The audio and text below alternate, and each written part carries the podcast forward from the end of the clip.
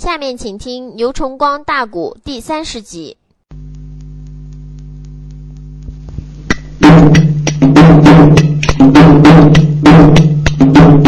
马庄主如此的这般把话谈。何战内打，气坏了杨棍将奎元。出言来没将别人叫，马庄主不知听周全。提起你来，金银铜铁四棍枪啊，他和我交情不一般啊。想当初，俺清朝领前。见第一个面，我和那他高山上拿下拜金兰，他保着我顶到过山西太原府，大战内了十三太保姜奎元呐，那个呼延凤想当初他把个大藏宝。在西东家下做过了官啊，潼关的地界当总兵。他与俺爹本是金兰啊，胡守亭，他与我也曾结过了拜呀。那是那后，俺四人磕头垫房间啊。马庄主一听，拉住杨棍的手说：“杨将军，怎那么巧？火焰凤跟你父亲是一拜，火焰寿亭跟你又是一拜，怎那么巧？我说这卢家庄这卢家四杰金银铜铁四条棍，跟你也是拿枪结拜的呢？”杨棍说：“不瞒马庄主讲，当年我如何从我师兄高司机家出来？”如何歇起方刚目中无人去挑战十三太保李存孝？路过清朝岭，卢家四杰跟我如何见面？如何把他打败？啊？如何拿下接的败？后来太王府一战结束之后，我们弟兄啊就分散了，一直呢下落不明。他也没找着我，我也没找着他。他怎么只离开清朝岭的不占山不为王？怎么只回到卢家庄呢？那我不知道。反正你提起金银铜铁这四姑娘，当年保过皇朝，在皇朝驾下做过都督。皇朝后来在清朝岭，对，死在太保李存孝手里之后。他们这四个人就一直流落在清朝岭，占山为王，落草为寇。保险就是这卢家四杰一点不会错。卢世英、卢世杰、卢世杰、卢世恒。提起火焰凤，当年保唐熙宗在潼关做的是副总兵，俺爹当时在潼关做的是总兵，他俩拿下结拜。在二十年前，我二次勾往太原府去挑战李存孝。路过吕梁山，黑暴风掉到了下马坑里，楼兵把我带到高山上面。我一通名一报信，俺老叔叔呼延子了，老前辈才过来给我送绑绳。他要不报名通信说俺爹是一拜的，我还不知道。他一通名报信说他是小诸葛呼延凤，我才想起他是我的人叔啊。他的儿子后来就追我杨文。我们就在店房之中，四个人结拜。刘高是老大，当时候怎么样？我就是老二，火焰凤就是老三，对，高宝通、高行周就是老四。我们四个人当时拿香结的拜。哦，如今火焰父子两个人也离开吕梁山黑驼峰不占山了，回到自己祖居的安乐庄了。好，只要有我出面，两封书信。派人送到卢家庄和安乐庄，那我估计他们两下必然要把庄兵带来，跟我兵合一处，将打一家。那时候往太原府解围，救我大哥万岁爷刘高也才有把握呀。你说这时候啊，杜家弟兄俩可喜坏了，万没想到杨将军当年闯荡武林。外边还结识那么多的朋友。来人，哟，去纸笔砚瓦。两边这就把纸笔砚瓦给取来了。马建忠还认为杨棍这个话有点不大实。看杨棍抓笔在手，砚瓦是一告，刷刷叫写过了两封信，装在信封里之后，马建忠仍然把头啊轻轻的摇那么三摇，没好说你这个信管不管用，两可之间。卢氏四姐能不能来？胡延凤、胡守亭他们父子能不能来？这倒是两可之间。但是这只能有落伍的不？难得杨衮对国家、对疆土、对人民有这一种心情，当然是好事当时候啊，就有快马进到大庄主杜永，喊来了两名嘉宾。庄主也有事吗？嗯，有事这一封信，你给我送到卢家庄。交给大庄主卢世英，这封信你给我送到安乐庄，交给老庄主小诸葛火焰鹏，明白了？他们这两个人呐，就去送信去了。然后杨棍和他们三位庄主在酒席宴前继续吃酒，马建忠就留在了杜家，几天来他也没走，怎么的？就一直等待着回音，看看杨棍叫人送出去这两封信能不能起到作用。哎，结果到第三天早上啊，这两个送信人呐，还不如就回来了。启禀大庄主、二庄主，我们呐已经把信送到了安乐庄，也送到了卢家庄，他们手下的家兵把信。已经给转交给庄主了，但是我们还没有听到回音。可是他们庄兵说了，不久就就要给我们回信啊！马建忠仍然还留在这了哈飞熊寨等待着消息。谁料想两天过后，忽然就听庄子外边个草呵呵、乱哄哄的，有一名庄兵进庄了。报大庄主，杜勇说：“报喜何事？现在有这了卢家庄卢氏四杰带着他手下的家兵，不下于两千人，已经来到我们庄门外边，要会见会见杨将军。哎，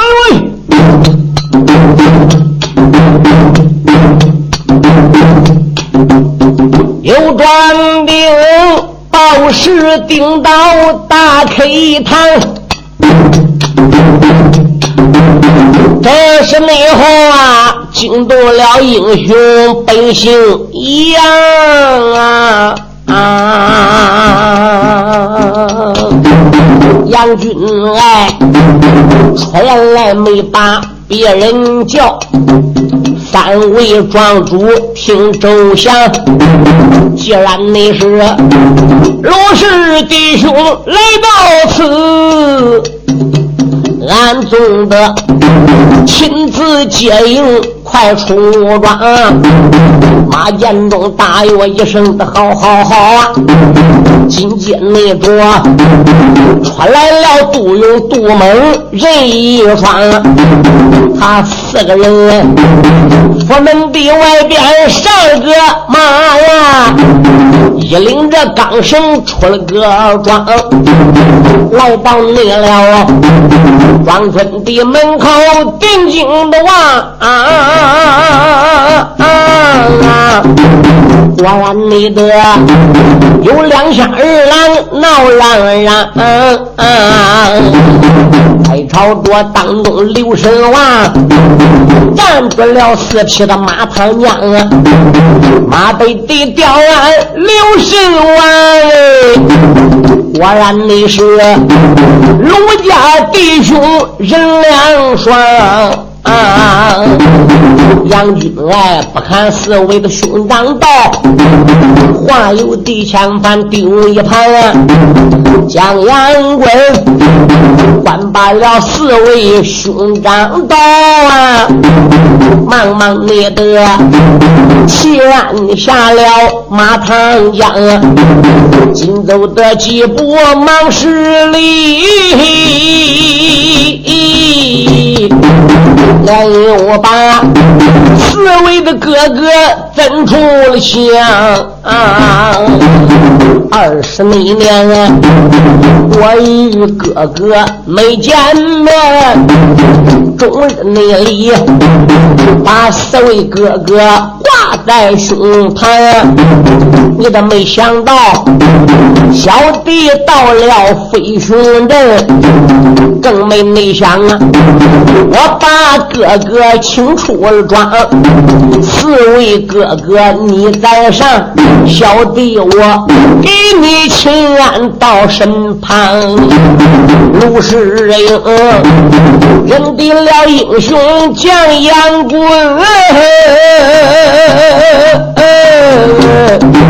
喜得内他呀，二目的之中泪汪汪啊！四个人吃下了个能行马呀，把杨棍团团的包围在当阳。老兄弟，俺当初台湾分得手哎，到后你来，不知你哪里把身藏？俺弟兄不得见面又见面，今日那天飞熊镇好好谈谈心肠。马庄主上前忙施礼，又过来，就有杜蒙人一双，二郎们停在了庄村外啊。他众弟兄，每人每班鞍上了马仓江。几个人打马把庄进，杜甫不愿把人扛。两千儿郎留在庄外，杜家弟兄就请他们大家进入自己的庄子了来到杜府外边下马，随手人带去脚力。快马金刀，杜勇一声令下，立即摆宴。哈啦一声，把个酒席就摆上。弟兄们落座。杨棍说：“四位长兄啊，当年我们在山西太原分手，互相啊都很想念。由于事情较多，路程较远。”也没来得及给四位哥哥送信。今天我们弟兄再次见面，那真是三生有幸。哎呀，老兄弟啊，虽然我们分了手，至于你后来的所作所为，我们也有所耳闻。曾经也想去找你，但是终不知道你究竟住在什么所在。如今我们弟兄见面了，前言少叙，咱就干脆拉正事吧。据老兄弟那一封信上边写，你这一次出走来到了河东地界，目的是想把山前山后所有的村寨集镇，我们的百姓给调动起来，叫大家共同携手，哎，抗击外域。贤弟，你有什么宏图，有什么打算呢？杨棍说：“江山是人人的江山。”设计是人人的设计。刘高论私人的关系，虽然跟我是一拜的，他现在当了皇上，那么大辽的兵马进入我们国家的地盘，到处是烧杀抢掠、坑害百姓，占领我们的国土。朝廷手下兵少将寡，如今汉王刘高又在太原被困。我杨棍真是心急如焚呐！国家有难，匹夫有责。我们虽然一无官，二无职，总不能看我们锦绣的山河就这样被大辽人糟蹋。所以把贤弟请到此地，我想把这一座飞熊岭前的十二个庄臣，整个给联合起来，兵多了将广。然后我们开往太原府。嗯，那既然如此的话是，你四位长兄怎么样？我要求把我卢家庄上所有的钱财粮兵，整个捐献给贤弟。就在这一座飞熊镇，我们就不走了。你四个哥哥情愿在你的马前，任随你驱使，任随你调动。不知贤弟意下如何？杨棍说：“四位长兄太客气了，小弟杨棍比你们都年轻，何德何能，我能举手。只要你答应保家卫国，共抗辽兵，我杨棍是满心的欢喜。至于你把钱粮兵马给捐献出来，我们大家总得在飞熊镇好好的研究酝酿一个人物出来，推他为首，我们共同以他为核心，举旗好抗辽。这时马建中就说：“哎呀，我说救命恩公啊！我马建中把我庄村上边的钱粮、马草、人，整个给捐献出来，我愿愿请推你为首。对，只要卢氏四姐一出来。”火焰父子俩再要出来，其他那几个庄村不打自叫的，就想自动跟我们联合。那么，我们飞熊领前这十二个寨子兵马就可以联合起来。那么，这个联庄会就算成功了。要依我之见，这个首领就有恩公杨棍，你来护阵。快马金刀杜勇说：“我也赞成。”铁枪赛霸王二庄主杜蒙说：“我也答应。”杨将军文武双全，又懂套路，马上部下功夫又好，比我们强。我们愿请推你为首啊！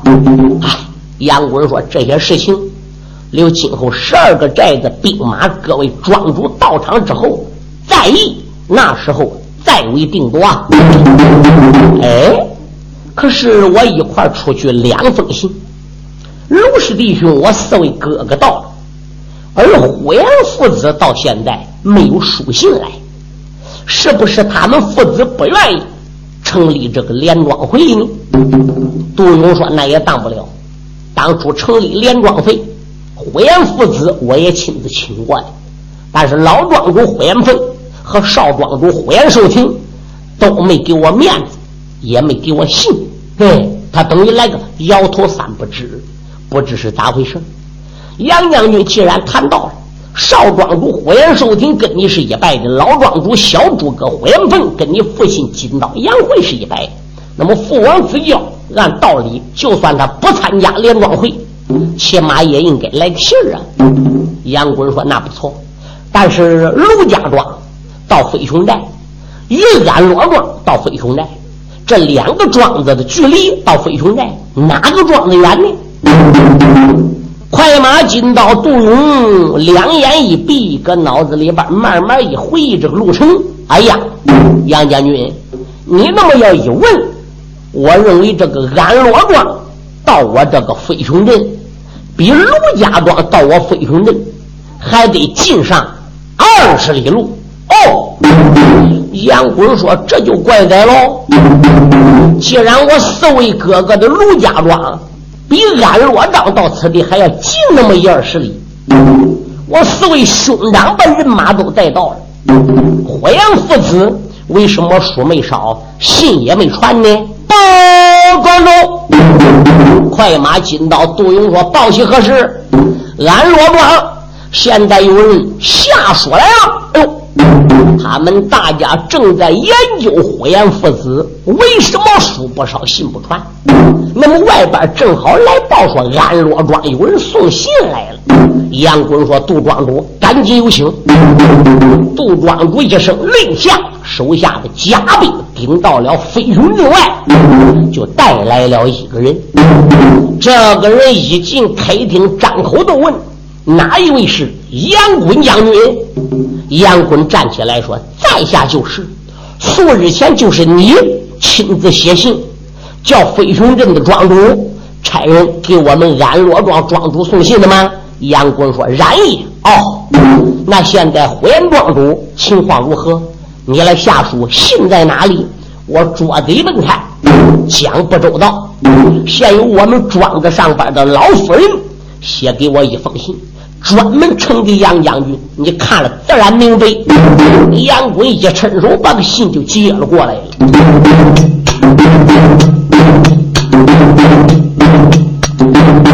安罗内庄，如今差来送信的人，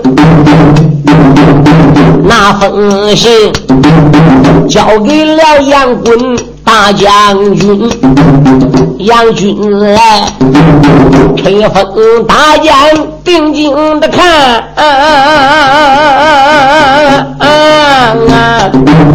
那上那边一字一行写的才真。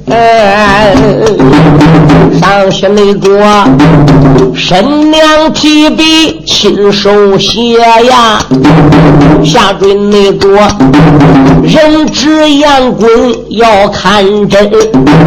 上个那天啊，你差人送来一封的信，你叔叔笑在了眉头，写在了心，与你的弟弟点兵。马呀，就准备离开了安乐大庄村。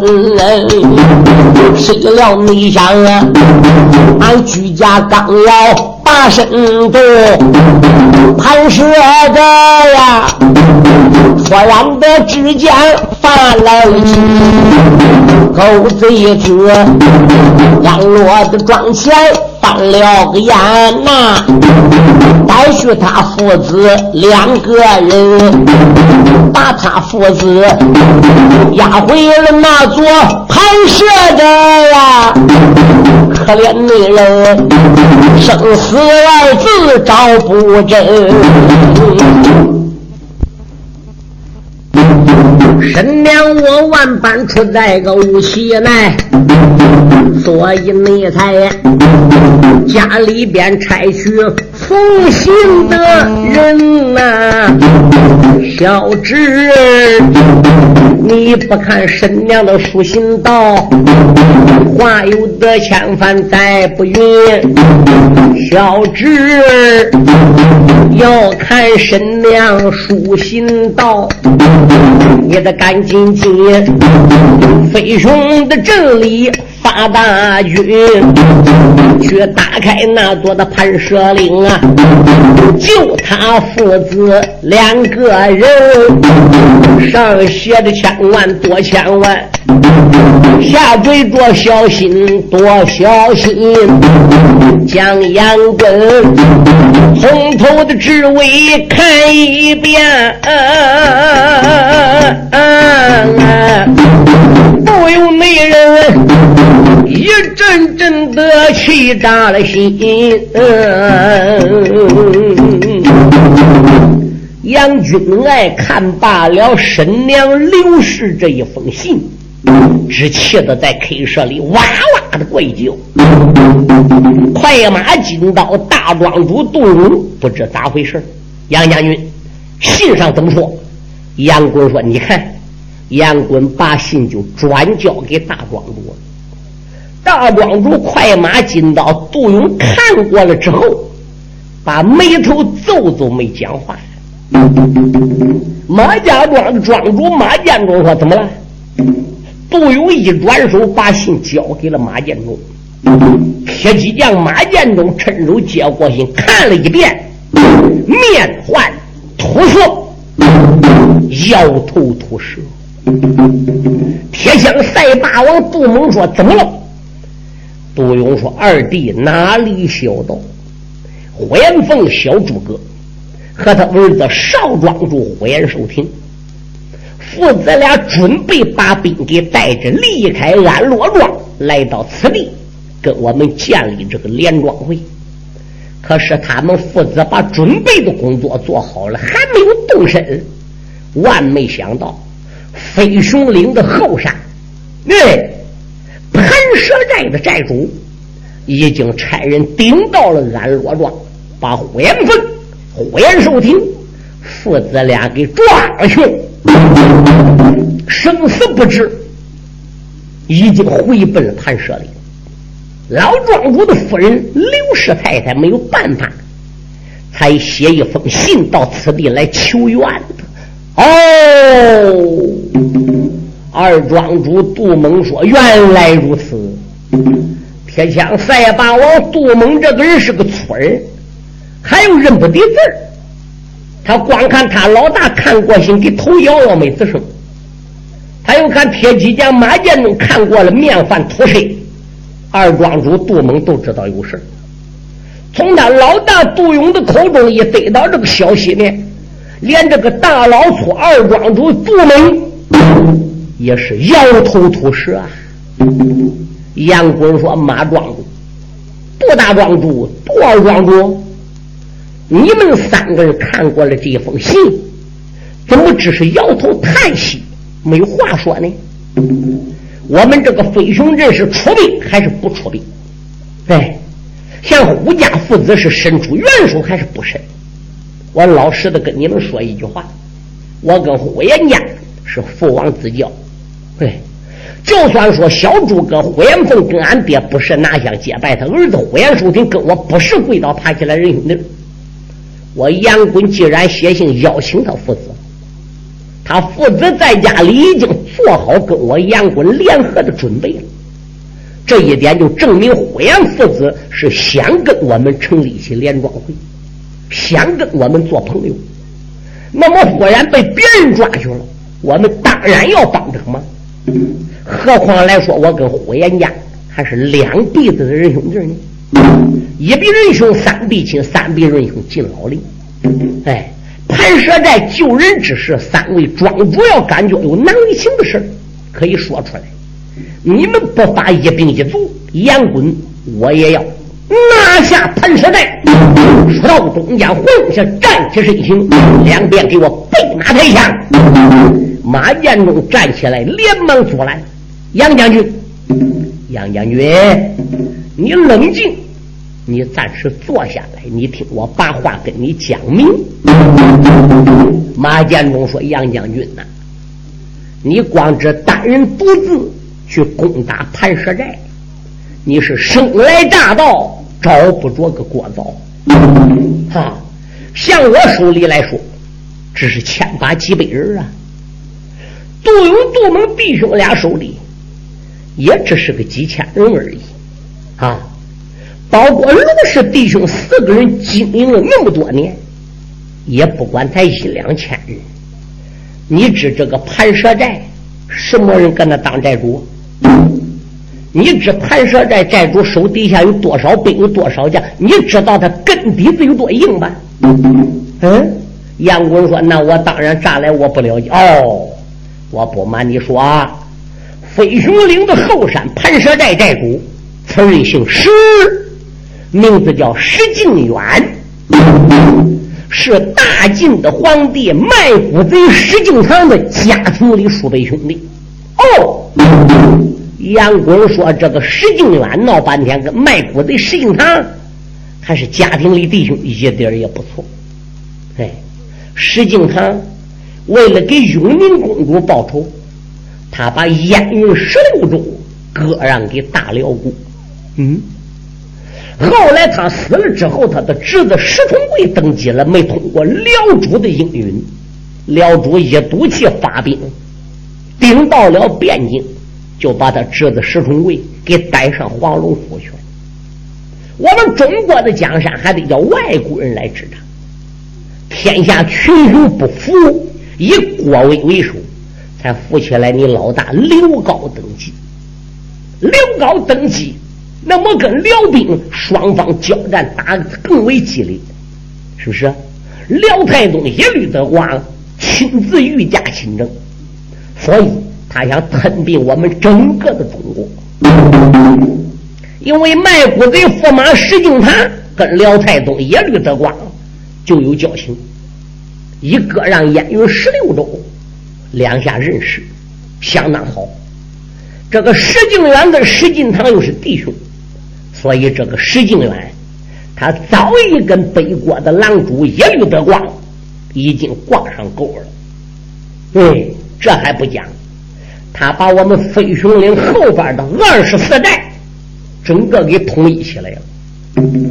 他这二十四寨已经早已成立起了联庄会，对。他是二十四寨的总下寨，这个老家伙今年七十多岁了，胯下一匹马，掌中一对火龙虎头棒，平日有千河勇战，万河耐战，有万夫莫敌之勇，取军务营中上将之首级，犹如探囊取物。他这一对火龙虎头棒，在两军疆场愿战对愿战，不愿战大手一点机关，他这个火龙虎头棒里就能吐出来两股子烈火，能烧得敌人焦头烂脑。这个老小子本领高。是掉牙的猛虎，是脱骨的苍龙，厉害无比。在我们飞熊岭前后单打独斗，一个对一个，没有是这老匹夫的对手的。石敬远是马快放铲呐，这还不讲，他这二十四寨当中，其中还有两个寨的寨主是无比的老害，天下难敌。对。他后山这二十四个寨子，其中有个寨子叫佘家寨。佘家寨上边有个寨主，此人姓佘，叫佘表，胯下一匹乌骓马，手持一根丈大蛇矛，有千合勇战、万合内战，不亚在张飞出世，又好比黑虎玄坛。搁疆场上跟你愿战非愿战不愿战一动手，他把飞鞭都给拿出来了。人的鞭上边没有链子，蛇彪这个鞭上还有链子，链子那一头是套在脖梗的。嗯，在北部之内北发北中，便撒出去就得人。人给他送个外号叫飞鞭娘蛇表，也是属于石敬远领导。还有一个寨子。这个寨叫火塘寨，也是归二十四寨所管，也在石敬远领导之下。火塘寨的寨主就更老害了。对，火塘寨的老大名字叫李胜，胜利的胜；二寨主名字叫李信，信用的信。这个大庄主李胜，胯下无马，两条飞毛腿。手持一根棍，武艺高强，步下的功夫比较好。据听讲，一天能跑几百里路。脚底板天生的有一撮红毛，红毛要一摸热了，腰一弯四十五里，定一脚四十五里，喝一口凉水，不到皮门子都没有用。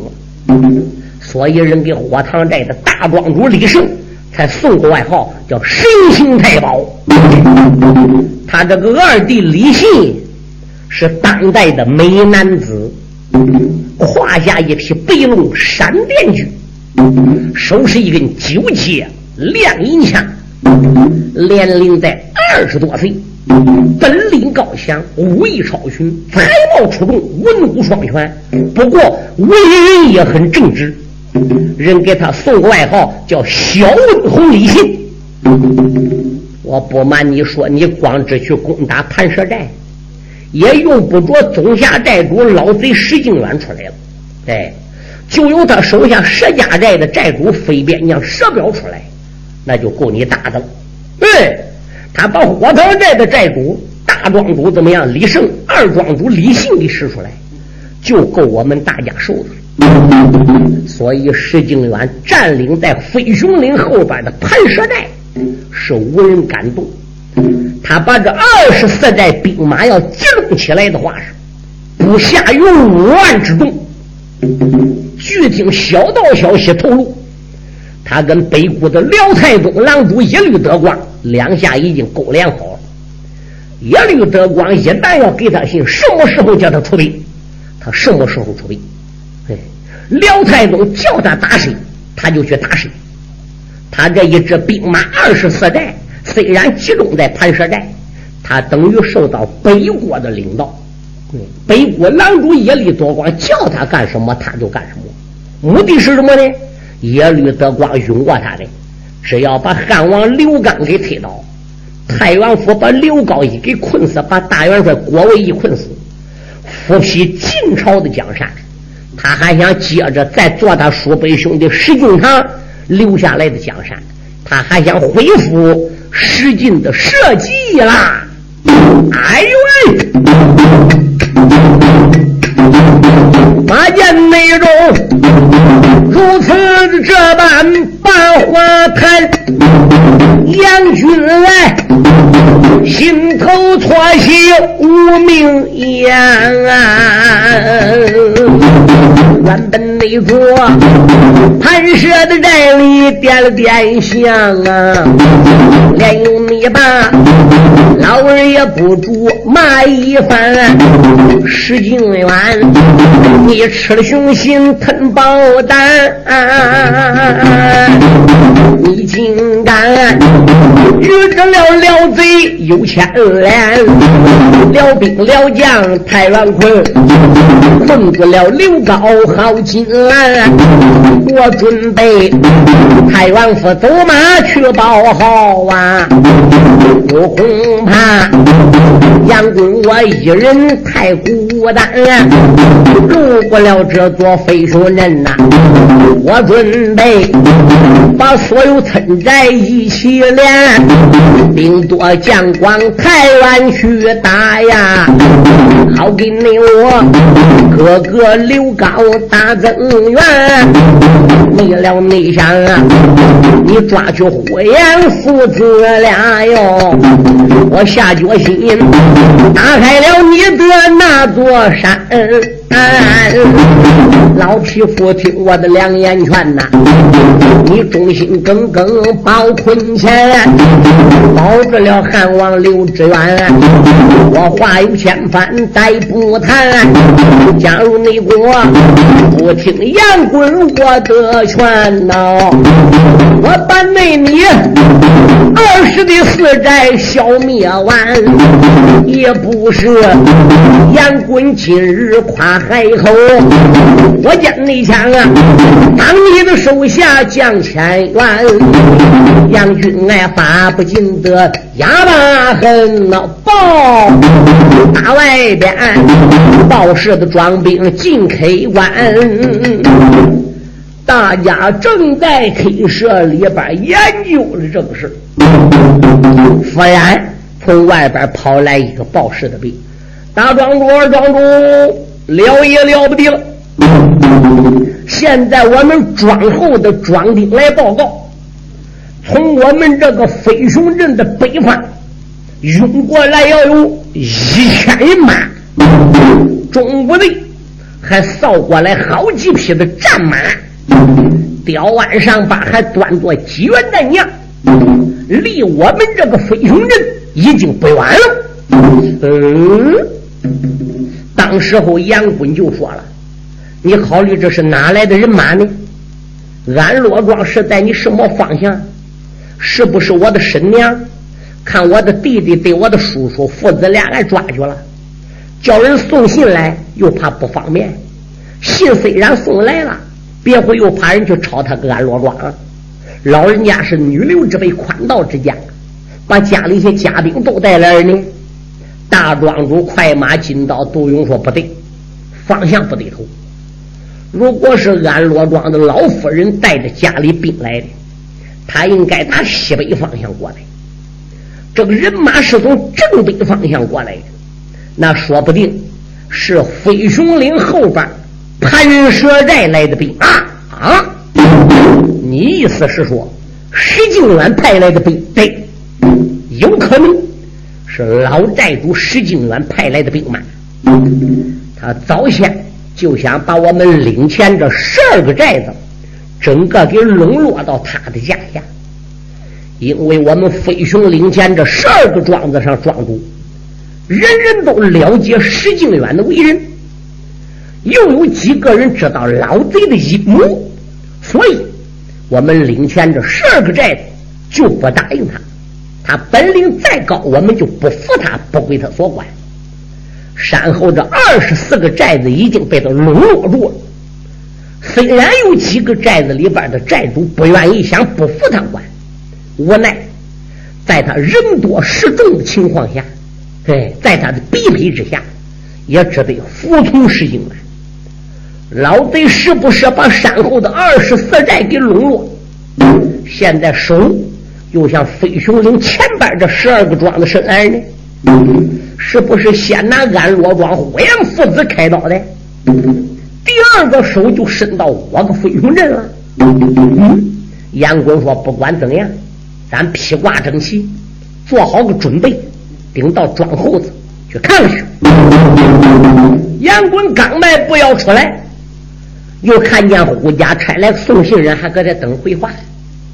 杨棍就安排了：“你回到安罗庄见到我的神母，你就说我杨棍说的，最近我就要攻打盘蛇寨。”只要杨贵有三寸气在，我保险保把我的弟弟呼延寿亭对我的人叔小诸葛呼延凤父子俩就回到安罗庄，叫我的神母在家里放心啊！明白了，那多谢杨将军了。俺罗庄送信人回去给刘老太报信不讲。这边再说杨坤他们大家各自来到府门外边，披挂整齐，上得了脚里，出离了庄门，从这个飞熊镇子的东边，还不如绕过去。刚刚刚才绕到飞熊镇后边个，就看那个人马超。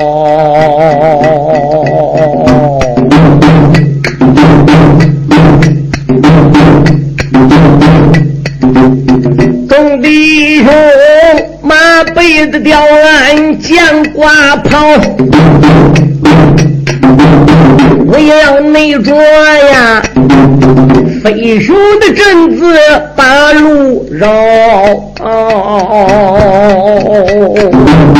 来到那了飞熊的阵后。定睛的看，正北方人马吵吵闹声高哎，楼兵妹们又是摇旗又呐喊一个那个。怀里边抱着乾宫刀，带朝着。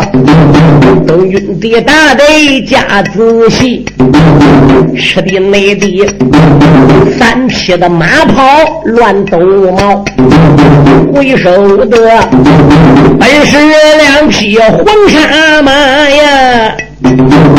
马背内上端坐了二将品级高，没人没穿红挂着火，手里那边都把三股钢叉摇啊。这时内后快马金刀开了口啊，杨将军不知谢听着。